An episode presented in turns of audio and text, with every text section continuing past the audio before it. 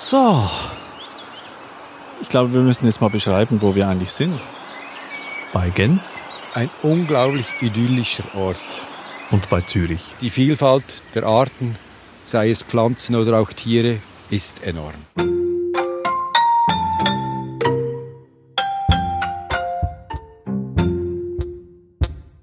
Pflanzensammler Beat und Tonjäger Thies wandern zu idyllischen Orten.